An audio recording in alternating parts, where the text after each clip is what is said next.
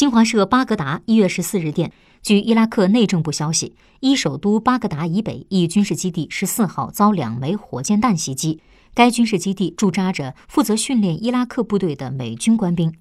伊拉克联合行动指挥部发表声明说袭击未造成人员伤亡目前尚无任何组织或个人宣称制造了此次袭击。